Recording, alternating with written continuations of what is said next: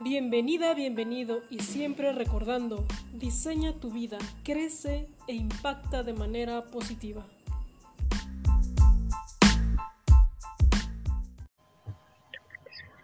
¿Qué tal? Bienvenidos. Mi nombre es Aida Mora. Bienvenidos a una entrevista más con, ahora estoy con mi amiga Dulce Yolotzin, que bueno, nos va a hacer el gran, gran, enorme eh, favor de platicarnos su historia, porque yo la, la vez que la conocí no practicaba nada de meditación y espiritualidad, totalmente ajena al tema, pero ahora está súper involucrada en todas estas enseñanzas y bueno, vamos a platicar con ella cómo fue que comenzó, eh, a qué retos se enfrentó, cuáles han sido sus enseñanzas y sobre todo, como bien lo dice nuestro título de esta entrevista, cómo modificar tu mente con la meditación, que bueno, a veces nuestra mente nos juega muchos este, contratiempos, ¿no? Hay que empezarlo a manejar, a dominar para que todo se materialice de la manera en la que estamos visualizándolo.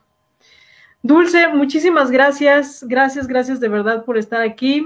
Me encantaría muchísimo que eh, no te presentaras, nos dijeras quién eres, para que, bueno, también mucha gente pueda tener eh, visión de ti y, conocerte. Sí, bueno, yo soy Dulce Yolotzin Medina Velázquez. Es este, tengo 37 años. Um, ¿Qué más?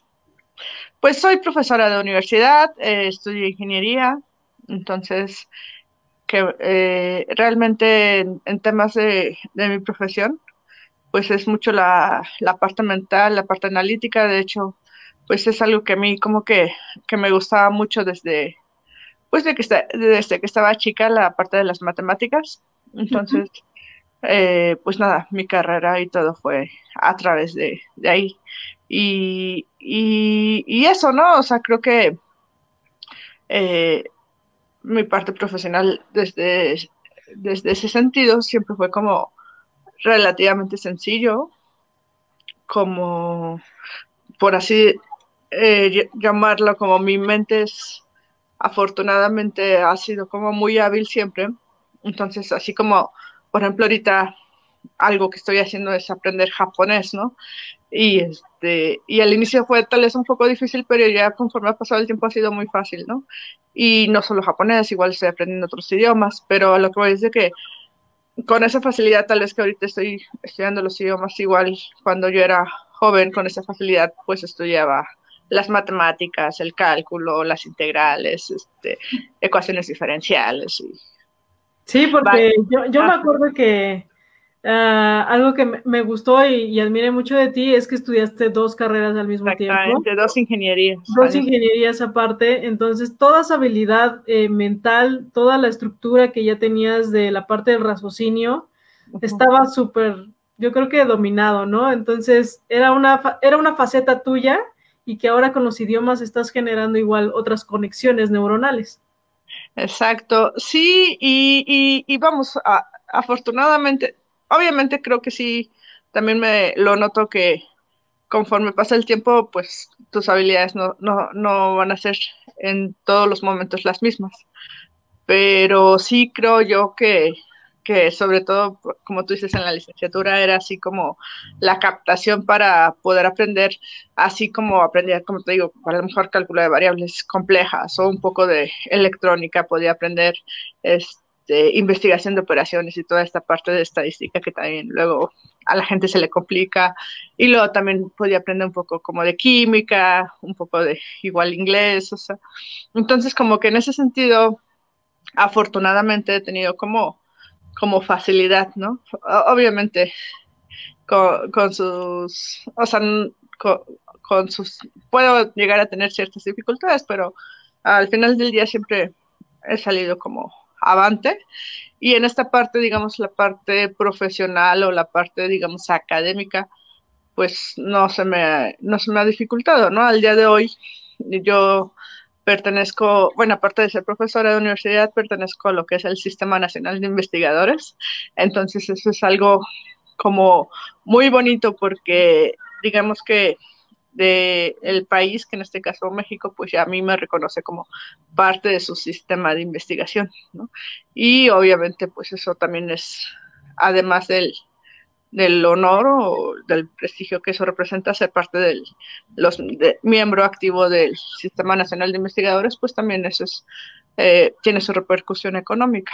Y, y, y, vamos, es algo muy, muy padre porque pues también viene involucrada la formación de recursos humanos y, muchas cosas, ¿no? Que, que, te digo, creo que en este tema de, de, la parte académica o de la parte mental, neurociencias, no sé cómo explicar, pero no se me, no se me ha complicado, ¿no? No, no se me ha complicado tanto, podríamos decir eso. Sí, y es que aparte de toda tu formación, de tener las dos carreras, la maestría, el doctorado y bueno, ahora pertenecer a, este círculo de investigadores, ¿no? Dentro del país. Entonces, de repente haces como un salto, ¿no? De repente a la parte espiritual, ¿no? En el cual te empiezas a ver involucrada poco a poco con algunos maestros en, en una organización o en una, es una como cultura, ¿no? ¿Cómo fue que llegaste ahí? ¿Cómo fue que te involucraste en ese mundo? Bueno, pues comenzó porque, eh, como digo, bueno, la parte a lo mejor académica siempre no se me ha complicado, la parte de aprender algo nuevo y de razonarlo, ¿no? De encontrar tal vez las partes lógicas, ¿no? Como digo, como lo que es la matemática, ¿no? De que A más B igual a C y, puedo, incluso en los idiomas, que es lo mismo, este, puede encontrarle el sentido, la lógica, las reglas fácilmente, ¿no? Y lo primero que uno piensa es que esto mismo lo puedes trasladar, por ejemplo, a tus problemas personales, ¿no? Eh, eh, por ejemplo, a lo mejor un problema que en mi caso fue como muy recurrente es de que en, en el tema de una relación de pareja, pues siempre tenía complicaciones, siempre, ¿no? bueno, algunas algunas no tanto. algo que yo también he visto y no solo este, lo que tú estás comentando es que a veces tenemos, tenemos tan bien implantado e, el, tema de, la mente racional que la parte de, nuestras emociones nos juega ahí súper chueco, ¿no? Exacto. Sí, exacto. O sea, de repente sí llegué a tener como situaciones, digamos, emocionales como muy fuertes, ¿no? De a lo mejor incluso como tal vez de frustración, o sea, de algo, de algo que como que no, no, no se hacía como, como yo tenía contemplado y era así como la frustración y quedarme deprimida como un mes, ¿no? Y así como que bueno, ¿no? Y, y de hecho eso también como que siempre fue, fue así desde chica, ¿no? Yo me acuerdo que, que en algún momento con un médico fuimos y mis papás empezaban a decir que, bueno, pues que que no hacía caso y demás, ¿no? Que era como desobediente. Y entonces el, el doctor pregunta, bueno, ¿por qué no haces caso a tus papás? Y, yo les decía, pues porque no estoy de acuerdo. Siempre tan rebelde, Dulce. Ajá, sí, además. Oye, aquí nos están mandando saludos a Alexito. Alexito Ay, gracias, Alexito. Saludos, pechochas, las amo. Muchas gracias, igual, Alexito. Ay, qué Entonces, cuéntame, esta rebeldía que, que le llegaban con quejas a tus papás. sí, es que al final del día, bueno, ahora lo veo mucho como que eran demasiadas emociones que, que a lo mejor ni siquiera podía como identificar, ¿no? Y este, y era así como, como que a lo mejor podía sentir tristeza, pero, pero no lo, no lo podía ni siquiera como entender, ¿no? O sea, ya no digas mm, procesar o asimilar, aceptar, etcétera, sino ni, siquiera como ver, ¿no? Tal vez no lo, no era capaz de ver esto, ¿no? Porque yo precisamente todo era como lógica, lógica, lógica y quería entenderlo. Y este, y te digo, incluso, por ejemplo, bueno, eso fue como de adolescente y así, pero ya cuando, pues empecé, a, o sea, así a relacionarme, pues, afectivamente con, con gente, o sea, también me di cuenta igual lo mismo, ¿no? Era como de que me decían que no a algo y era así como, pero ¿por qué no? no? Oye, ¿quieres ver una película? No, pero es que no me gusta eso, pero ¿por qué no te gusta? ¿No? O sea, era como, como bien complicado, ¿no? Eh, eh, muy chistoso, la verdad es que que entonces me di cuenta que definitivamente la parte académica pues valía para nada, ¿no? Que en realidad no, muchas de esas cosas, o sea, y eso sí como que lo, lo empecé a percibir, que no, pues no eran como con sentido, ¿no? Con un sentido racional. Y, y ya, ¿no? Entonces, pero vamos, a lo mejor entendía que no tenían sentido de manera como racional o intelectual, pero aún así, ¿no? Aún así era muy difícil para mí mm, amistades y así me recomendaba, ¿no? Así como, pues ya olvídalo, ¿no? El típico, ¿no? De terminas con alguien y, ay, pues olvídalo. Sí, sí, sí. O, ya déjalo, o, o, o, empezaba, porque te digo, no solo era cuando terminaba con alguien, sino cuando recién empezaba, pues sí, era así como quererle marcar, no sé, cada cinco minutos, ¿no? Y era así como, pues relájate, deja que las cosas fluyan, no, no controles tanto, ¿no? Era como los consejos, sí. Y, y pues sí, a lo mejor sí los escuchaba, pero a la hora de la práctica era como de, pues no puedo evitarlo, ¿no? Es como mm, esa ansiedad de, pues sí, tal vez de querer tener las cosas en tu control, ¿no? Como, como tal vez un poco, en mi caso, como relacionándolo con, pues el, el éxito o la facilidad con que había entendido como otras cosas. Sí, como la parte del estudio estaba como muy estructurado y dominado, pues a veces el tener ese desbalance en las emociones causaba conflictos y no solo... En las relaciones personales. En las relaciones, exacto. ¿Y cómo fue entonces que, que, llegaste a tener un poquito de más claridad en ese tema? pues bueno, um, pues fue, fue muy padre porque lo primero, o sea, mi primer acercamiento cuando, pues sí, cuando me di cuenta que tenía un problema en ese sentido, ¿no? Como que de repente me empecé a observar tal vez a los demás y decía, bueno, pues creo que la gente tal vez no, yo me sentía que yo demás, o sea, mis emociones eran como enormes, ¿no? Y como que la gente tal vez no le afectaba tanto. Entonces, eh, tuve como varios acercamientos. Creo que el primero que me sirvió mucho fue precisamente este tema del feminismo, este tema de del anarquismo por ahí también, ¿no? Que era como súper padre, ¿no? O sea, empezar, o sea, lo que empecé a hacer pues es cultivarme, digamos, en, en todo lo que son estas ciencias sociales. Y fue muy bonito, porque en realidad creo que pude tener acercamientos precisamente como este tipo, a esta parte, por ejemplo, de las relaciones afectivas, en donde ya sabes, ¿no? Como que ante todo es la libertad de la otra persona y, tu libertad, etcétera, ¿no? Entonces, creo que eso fue algo como muy lindo. Sin embargo, este siguió siendo un problema porque entonces ya, ¿no? Para mí era como de, no, pues somos iguales, somos compas y, y tú eres libre, yo soy libre y viva la libertad, ¿no? Pero a la hora de la hora, este, seguía teniendo ese nudo en, la, en el estómago, ¿no? Era así como de, de a lo mejor, no sé, si no recibía una llamada telefónica en una semana, era así como de, ah, no, ya me dejó, ¿no? Y entonces, a lo mejor todo ese este, discurso filosófico que en realidad sigo pensando que me parece como muy padre, a veces este, simplemente el, enojo crecía y, y, no lo decides, ¿no? Yo creo que eso es algo también como bien padre, que entender que muchas de esas emociones que tienes, las tienes y, no decides, no decides, ah, hoy a las una y media me voy a enojar por, por tal situación, o sea, simplemente son situaciones que crecen dentro de ti. Entonces, eh, pues nada, eh, precisamente tuve como ese acercamiento empecé a, pues primero empecé con el yoga, a tratar de meterme como al yoga y demás, y pues ahí mismo en el centro de yoga, pues fue que conocí precisamente a, los maestros budistas, a los primeros maestros budistas con los que estoy ahorita, bueno, ya platicaremos a lo mejor, eh, hay varios tipos de budismo, pero bueno. Y entonces con ellos fue donde empecé a incursionar y creo que en esta parte me gustó mucho.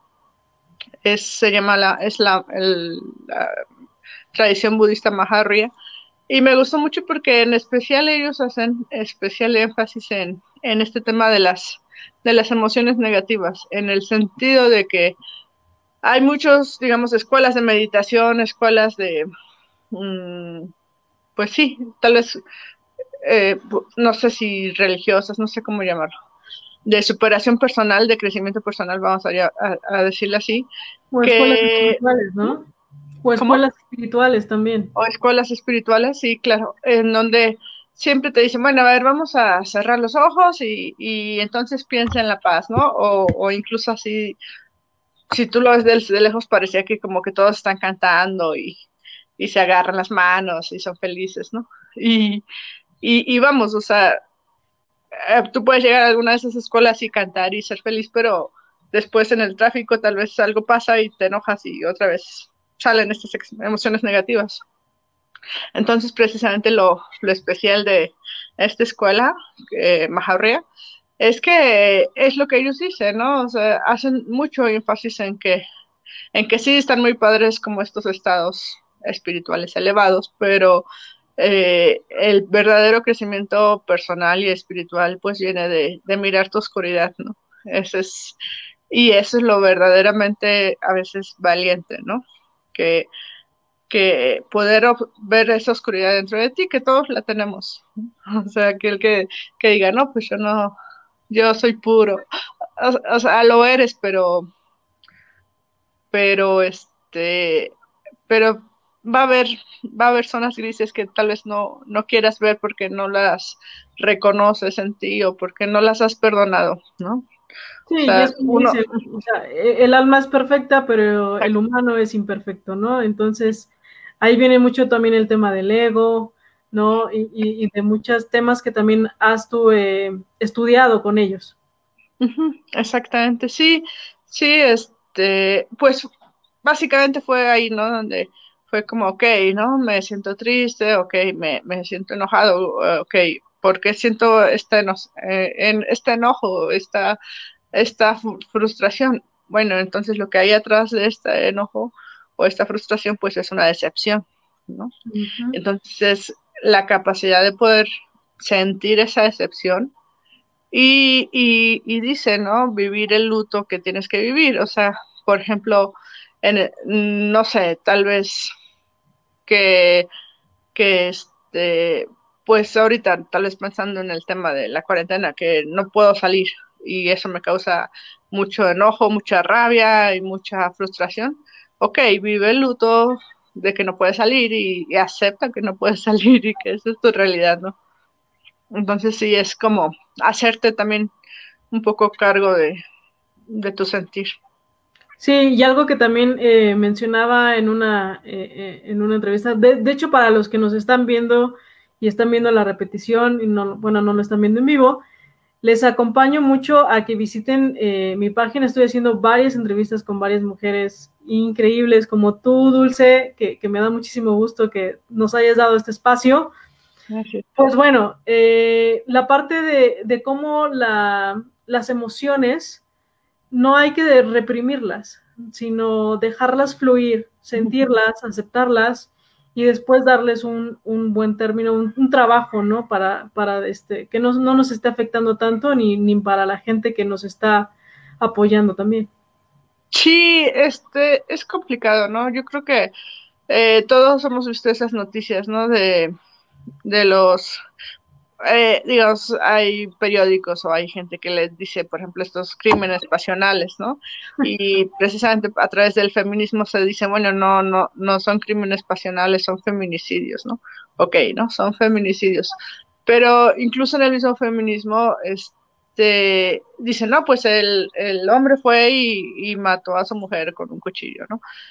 Entonces, este, y, y vamos, y, y definitivamente este, no, no quiero quitar como la responsabilidad de, del asesino en este caso, ¿no? Pero a veces, o sea, hay que entender, lo que a mí me, me gustaría mucho es que, que, entendiéramos precisamente de dónde nace esa furia o esa rabia capaz o lo suficientemente fuerte como para hacer que, que mates a, a, tu pareja, que se supone que además tu pareja es como que la, la que quieres, de la que amas y demás, ¿no? Claro, por supuesto. Entonces, cuánta frustración y cuánta rabia no había en esa, en ese, en ese hombre que, que fue y lo hizo, ¿no?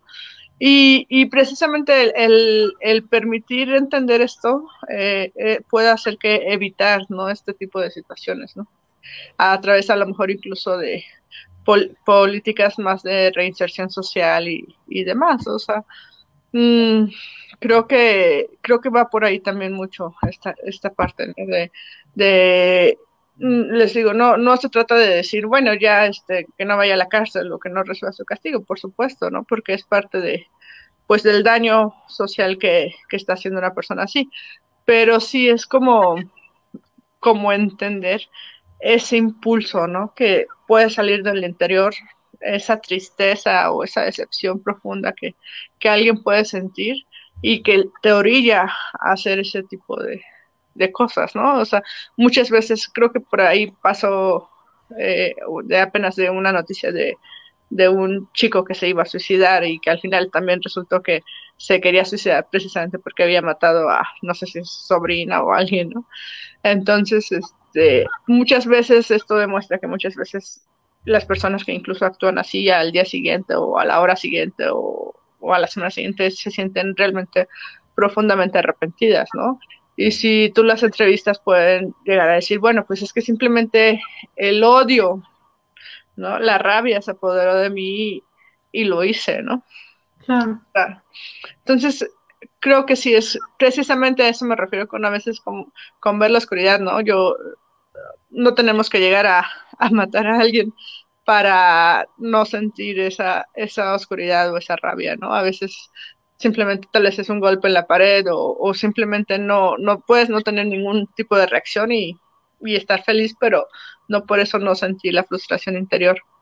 Entonces, de eso se trata, ¿no? No se trata de, de ir y actuar en consecuencia, ¿no? Sino, o sea, con el enojo o con la rabia, sino se trata de, de ser consciente, de ser consciente, ok, estoy enojado, ok, siento odio, ¿no? Y, incluso a mí me ha pasado que cuando a veces hago este tipo de, de meditación y, y, realmente sentir ese odio, te, me doy cuenta que, que, incluso no es tanto el odio hacia, hacia la situación o hacia el exterior, sino es a veces incluso un auto-odio, ¿no?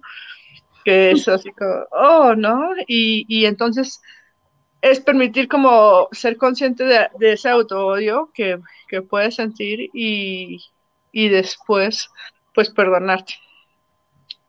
Qué bonito. Eso, al final, ese es el resultado, ¿no? A, lo que queremos llegar, ¿no? A poder perdonar no solo a uno mismo, sino a, los demás. Creo que es algo que has aprendido en todo este camino y, Exacto. y ha dado buenos resultados, ¿no es así? Sí, exacto. Sí, sí, bueno, eh, eso es, eso creo que eh, definitivamente la relación con, con, mis papás es mucho mejor con, con mis hermanos, con mis amigos, con, eh, con todos, ¿no? Este, el tema, pues, de la pareja, pues ahorita precisamente no, no tengo una pareja, pero este, pero vamos, o sea, si antes yo creo que no sé cuál, el tiempo que duraba sin tener una pareja era como una semana, a veces dos días, ¿no? Porque, porque era como, aparte era como de, bueno, ya, ¿no? Como, tal vez sí, un poco esta parte de, incluso de, de no querer estar solo, ¿no? Este, mm, y bueno, son, pero es eso, o sea, al final del día, por ejemplo, en el tema de la soledad, ¿no? Ese, ese puede ser otro, otro tema así muy interesante, ¿no? Y entonces uno puede decir, no, pues es que no me gusta estar solo. Y entonces, ¿qué hago? Pues busco compañía. Y a lo mejor es, puede ser relativamente fácil, sí, dependiendo la edad de cada uno o la situación, ¿no? Si, si a lo mejor si vives con tus papás o si estás casado y tienes hijos, pues igual es relativamente fácil no estar solo, pero, pero al final del día es como volver a, a responsabilizar a otros tal vez de tu sentir, ¿no? Entonces, eh, igual nuevamente con el tema de la, de la soledad, eh, uno puede permitir hacer como este mismo ejercicio que anteriormente con la rabia o con el enojo y es permitirte sentir eh, el sentimiento ahí que es de la soledad, pues es el abandono, ¿no? Entonces, permitir sentir ese abandono que, que puede ser hasta existencial, ¿no? Ese abandono existencial y, y observarlo, ¿no? no querer, a veces queremos como, ay, ya que acabe, ¿no? ya, ok, lo siento cinco segundos y ya, ya ahora me siento mejor. No, o sea, permitirte sentir ese abandono existencial y, y porque a veces es eso, o sea, yo creo que al final del, del día, cuando uno acepta ese abandono existencial, a la conclusión que llegas es que así estés casado con hijos, con papás, con, con 20 personas en una comuna, no sé, ¿no? Eh, siempre, o sea, estás, uno está solo, o sea, es como la gente va y viene, ¿no? El exterior va y viene, o sea, realmente uno, el, ese abandono es, es de siempre, ¿no? Entonces, el no querer verlo simplemente es como no querer nuevamente asumir un poco la responsabilidad de nuestras emociones. Totalmente, totalmente, estoy muy de acuerdo contigo que a veces eh, no sabemos estar solo, solas con nosotras mismas. Entonces recurrimos a otras opciones y al final eh, no solucionamos nada, al final nos dañamos a nosotras y a la persona que está junto a nosotras. Entonces, eh, gracias por esto. También quiero mandarle, nos mandó un saludo Saúl Solís del Valle. Te mandamos un ah, abrazo. Eh, y bueno, también si, si no pudiste ver esta transmisión en vivo, te invitamos a que veas también toda la, toda la entrevista completa, porque bueno, Dulce trae mucho que compartirnos. Y hoy entonces dime, ¿cómo ha sido entonces el proceso de modificar tu mente con, con la meditación?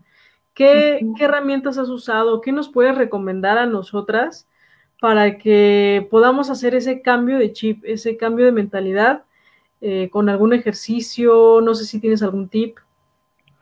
Bueno, eh, ahí, ahorita, bueno, digamos, este es como el principio desde, desde mi punto de vista, incluso como Ah, para mí, o lo que sería el, principio fundamental como de lo que sería la espiritualidad o practicar un camino espiritual, ¿no?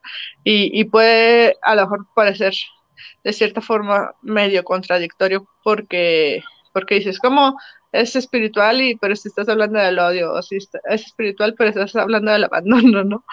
Estamos como muy mentalizados a que, a que tenemos precisamente un juicio respecto a a algo y entonces este, todo lo demás es, es impuro, ¿no? Y, y, y, lo cierto es que no, ¿no? O sea, mm, cuando yo empiezo a profundizar un poco más en este tema de espiritualidad y, y empiezo a, a, estudiar más, por ejemplo, a mí el, el hinduismo es algo que a mí me, me, encanta, ¿no? Es porque vuelve a ser lo mismo, ¿no? Eh, escuchas el hinduismo que empieza a hablar pues de Maya, ¿no? Maya es la ilusión y, y, que tu ser, tu, tu conciencia está más allá de Maya, que es la ilusión. Y, y, nuevamente, por ejemplo, me metí también un poco en el budismo tibetano y es lo mismo, ¿no? O sea, habla de los estados perturbados de la mente y, y de cómo purificar esos estados. Entonces, eh, todos eh, en realidad llegan como a, la misma conclusión, ¿no? Que, que digamos, este mundo eh, se, se, podría decir que es, es una ilusión en el sentido de que no es tanto de que ilusión de que si te caes y, y, y, es como la Matrix, ¿no? O sea, obviamente si te caes del tercer piso o del quinto piso te vas a morir, ¿no? las leyes de gravedad y todo existen, pero es una ilusión en el sentido de que creemos de que la felicidad está en las cosas externas, ¿no? Entonces estamos muy acostumbrados a, creer que, que, si tenemos una eh, vida con riqueza, con fama, ¿no? Eh, eso en automático nos va a dar la, la felicidad. Y sin embargo, nosotros podemos ver, por ejemplo, muchos famosos, ¿no? Britney Spears, por ejemplo, no sé, y, y gente que tiene dinero y que efectivamente, y tú la ves, o sea, o conoces un poco de su vida y te das cuenta que, que no son felices, ¿no? Entonces, eso lo único que nos está demostrando es de que, pues no está ahí, ¿no? O sea, si en realidad eso fuera, digamos, A más B igual a C, entonces eso significaría que, que toda la gente que es famosa y rica en automático es feliz, pero no es así. ¿Por qué? Porque al final del día igual, ¿no? Pues decir, bueno, es que a mí la felicidad me la va a dar una pareja, ¿no? Entonces todas las personas que están casadas, todas las personas que, que tienen una pareja serían felices, o la felicidad me la va a dar los hijos, ¿no? Y, y solemos poner como, o el trabajo, lo que sea, solemos poner como precisamente la responsabilidad de nuestra felicidad en, en lo que sea, ¿no? Y, y entonces hay algo precisamente que como que nos va a jalar al exterior y, y este, digamos, ser o esta conciencia de nosotros o nuestra, o nuestra alma, eh, pues se va a ir directamente hacia ese objeto, ¿no? A lo mejor yo puedo decir, bueno, el, mi auto es el que me da la felicidad, ¿no? Y entonces eh, sufro, ¿no? Sufro cuando a lo mejor no necesariamente que lo pierda, pero a lo mejor que lo rayo, ¿no? Lo rayo con con la puerta, con la banqueta, con lo que sea. Entonces me causa sufrimiento. Y, y la idea es, no se trata, digo, hay, hay muchos, muchas personas en, en, lo largo de la historia que lo han hecho, ¿no? Que de vivir la vida de Z, que es precisamente se rapan el cabello, se ponen hábitos de monje y dicen, bueno, entonces me voy a la montaña a, a desapegarme de todo eso. Eh, es vamos, o sea, no es como, no, no digo que no se pueda hacer. Yo no lo he hecho. Eh, eh, creo que no es, no es necesario hacer eso para entender que, que finalmente, o sea, podemos tener relación, o sea, tenemos tener relaciones de pareja, podemos tener de dinero, podemos tener eh, lo que sea, ¿no? Pero entender que nuestra felicidad no está ahí, ¿no? O sea, la, la felicidad es tiene que ver con, estados del ser. Eh,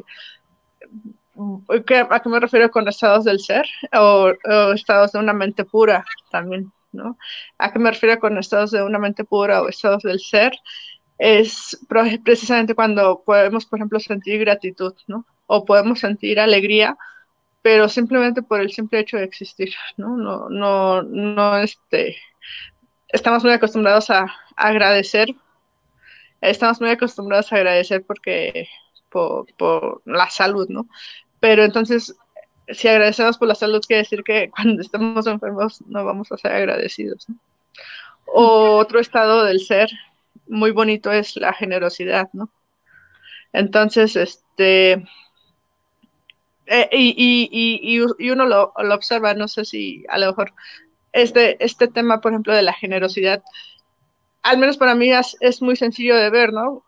Porque sí puedes reconocer una persona que a lo mejor es como, independientemente del dinero que tenga o la posición económica, ¿no? Que puede llegar a ser incluso así como, no, no, no, este, cinco pesos no, es mucho, ¿no? Y personas que incluso, podrían estar incluso en una situación de pobreza, por ahí hay una foto luego que circula en redes sociales, donde está como un vagabundo y está compartiendo su comida con un perro, ¿no? Entonces es como, como que precisamente esto nos da una claridad de que estos estados del ser no dependen de las situaciones externas, ¿no? son eh, estados virtuosos que, que, tienen que ver con, con una mente pura. Y cuando hablo de una mente pura, no hablo precisamente de, de, nuevamente este, esta mente racional, que, analítica y demás. La mente para los budistas es, habla de la percepción, ¿no? Es como la, la forma en como yo percibo el mundo, esa es mi mente, ¿no? Y, y que e, entonces, ¿cómo percibo yo el mundo? Pues si es a través de la mente, vamos a decir que la mente obviamente incluye las emociones. De hecho, la mente se podría decir que está en el corazón. Para los budistas. O sea, es, un, es una forma de, decir acerca de la percepción del mundo, ¿no? Y entonces, ¿cómo yo percibo el mundo? Pues va a ser a través de cómo está mi conciencia o mi mente, ¿no? Y, entonces, si yo tengo estados del ser eh, virtuosos, como es esto, te digo, de la gratitud, de la paz, de la, del perdón, de la mente atenta, de la generosidad, entonces, si yo estoy como en este estado, mi percepción del mundo va a ser en ese sentido, ¿no? Y, y entonces algo que tal vez una mente perturbada eh, podría ver como sufrimiento, eh, no lo ves. O sea, para ti simplemente es algo sucediendo, es algo pasajero, ¿no?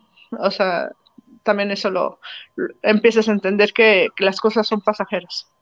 Wow, eh, tocaste temas eh, muy importantes y muy profundos desde que pasamos del apego, la parte de, que la parte espiritual no está peleada con lo material, que al contrario, puedes eh, encontrar tu parte espiritual aún siendo exitoso en diversas áreas, ¿no? En, el amor, en el dinero, en la salud. Eso va a reflejar muchísimo tu, tu lado eh, pues espiritual, ¿no? Eh, luego hablaste de los eh, estados virtuosos del ser, que ustedes también lo tienen y lo manejan, la parte de la gratitud, el perdón, la generosidad. creo que engloba muchísimas partes para que entonces tengamos, yo lo llamo como, alguna vez a mí me dijeron que yo tenía unos lentes, unas gafas muy distintas, que veía el, mundo de manera distinta y creo que es esa parte, ¿no? Esa es la mente, la percepción. Me encanta, me encanta lo que nos has compartido. Y bueno, Dulce, algo que, nos quieras compartir ya para cerrar, por último, porque también sé que tú haces transmisiones en vivo, hablando más sobre estos temas, eh, haciendo meditaciones en vivo. Creo que son los días sábados o domingos. Sí, son los días sábados a las seis de la tarde es a través de mi Facebook, es Mahabu y próximamente a través también de mi Instagram. No sé si a lo mejor por ahí puedas ayudarme a, poner las ligas claro, en los comentarios de ambos. pongo aquí tu, este, tu nombre para que también te busquen ahí. Y pues muchas gracias. ¿Algo que nos quieras compartir para cerrar? Sí, que, bueno, creo que me quisiera compartir como las las cuatro nobles verdades del camino budista. Y la primera noble verdad es que en la vida hay sufrimiento. Esta es la primera. Luego, eh, la segunda es en la vida hay está el entendimiento del sufrimiento.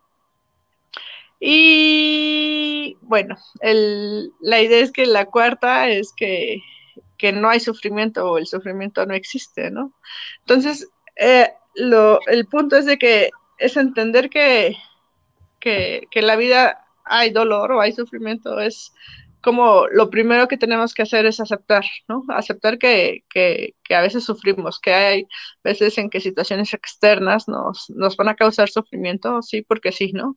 Por ejemplo, ahorita el tema de la cuarentena o de la pandemia. Eh, pero en el momento en que nosotros empezamos a observar y a, a, este, a entender este sufrimiento, eh, se cumple la cuarta noble verdad, que es el sufrimiento no existe. Porque precisamente al entenderlo y sobre todo al perdonarnos estos, digamos, estados mentales impuros, eh, llegamos a la conclusión de que no existe el sufrimiento. Entonces, yo creo que para mí eso es el estado del ser como más puro, entender que que el sufrimiento no existe. Claro, todo está en la mente. Todo depende de tu interpretación y de cómo estás mirando estas situaciones, ¿no? Eso era lo que yo también mencionaba en esta página, de qué oportunidades te estás perdiendo eh, Exacto. Eh, de este cuarentena, ¿no? ¿qué, ¿qué, estás viendo? ¿Estás viendo lo bueno? ¿Estás viendo lo malo? Entonces, ahí va a depender mucho también de tus resultados y de todo el logro que puedas obtener más adelante. Gracias, gracias. Y, a lo mejor solamente decir, ok, o sea, tampoco se trata, ¿no? De, de como que de obligarte a poner una cara feliz, o sea, eh, a mí me pasa, ¿no? Yo creo que de repente, ahorita, por ejemplo, me siento, me, siento bien, pero hace cuatro días a lo mejor no me sentía tan bien. Y simplemente es cuando no me siento bien, pues no me siento bien y ya, ¿no? Y, y, como aceptarlo, ¿no? Aceptar que tal vez puedes sentir abandono, puedes sentir rechazo, puedes sentir culpa, o sea, no hay, no hay nada malo, ¿no? No hay nada malo en esas emociones. Yo creo que también este, es parte de lo que yo he aprendido que, que no hay nada malo en sentir este, este, este dolor. Y, y ya, ¿no? Y simplemente es como respirar y, y seguir, ¿no? Y, y, y sí, entender que finalmente es pasajero también. Perfecto. Ay, y gracias a Violeta que nos pone, gracias por tan hermosa entrevista, se quitan muchas arañas de mi mente. Gracias de verdad, Violeta, a todos los que estuvieron viendo esta transmisión en vivo y para los que ven en la repetición, por favor sigan a Dulce Yolotzin, está haciendo transmisiones en vivo todos los sábados, también en Instagram, entonces Bajabu, ¿no? Ya te los puse en los comentarios, ya les puse aquí tu, tu, tu nombre de perfil. Y, bueno, pues muchísimas gracias. Eh, también a todos los que estén viendo también esto, más abajo hay entrevistas más interesantes. Todavía más así, todo, todo está lleno de mucho contenido. Eh, y espero también les guste y puedan también seguir compartiendo las historias y los proyectos de mujeres que están haciendo cambios importantes en el mundo, como tú, Dulce. Muchísimas gracias. Gracias, Gracias, gracias que estén muy bien. Hasta luego. Adiós. Adiós. Gracias. Bendiciones.